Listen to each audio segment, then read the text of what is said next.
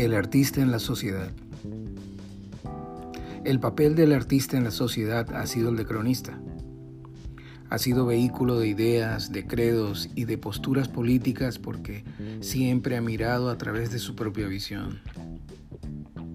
El artista, después de vivir sujeto a ridas normativas y encargos previamente estipulados, encuentra a partir del Renacimiento un reconocimiento social, igual que en el Barroco. Velázquez aparece en un cuadro de la realeza, se imaginan. Y el neoclasicismo.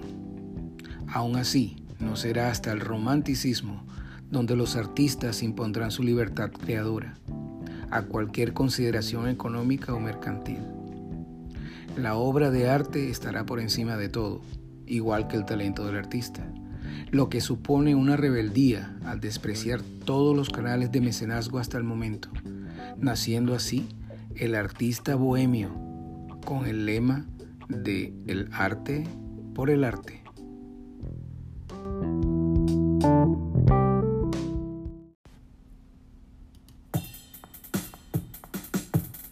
Desde pequeños nos motivan a pintar una casita, el sol, la luna, también a tu mamá.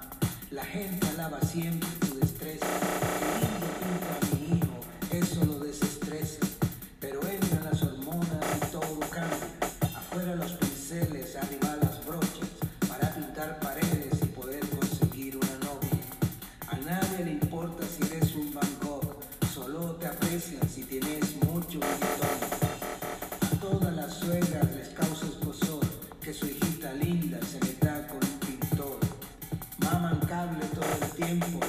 no tienen sino pantalón.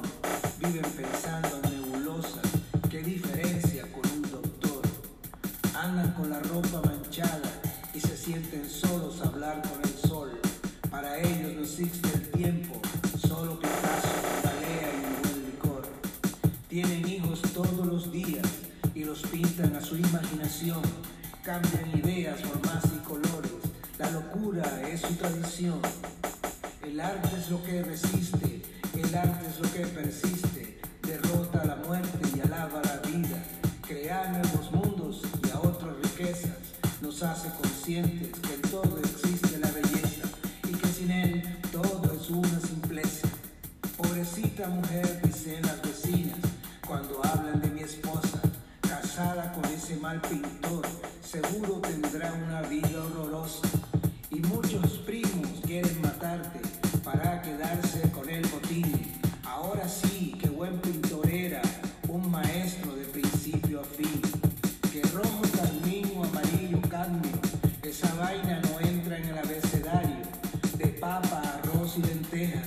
Y la sociedad no propicia el cambio.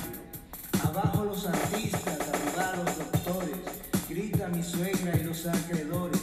Unos hacen la guerra y también los muertos, y otros son simples soñadores.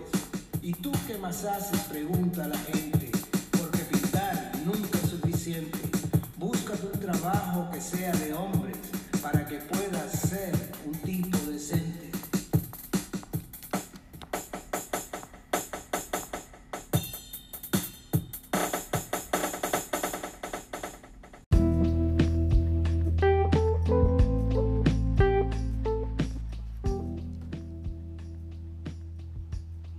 Por naturaleza, el artista es una persona sensible que necesita expresar sus temores, pasiones y preocupaciones. De ahí que el amor fuera crucial en la obra de muchos de los pintores más reconocidos. Picasso amaba a las mujeres y disfrutaba pintándolas. Fueron su inspiración hasta el fin de sus días. A los 73 años conoció a Sylvette, de 19, y se enamoró de ella. El cortejo era tan evidente que ella rechazó posar para el artista malagueño, pero aún así él realizó hasta 40 retratos de la joven. Le regaló uno y le dejó elegir el que quisiera. Yo pinto a mi mujer todos los días. Es una obsesión.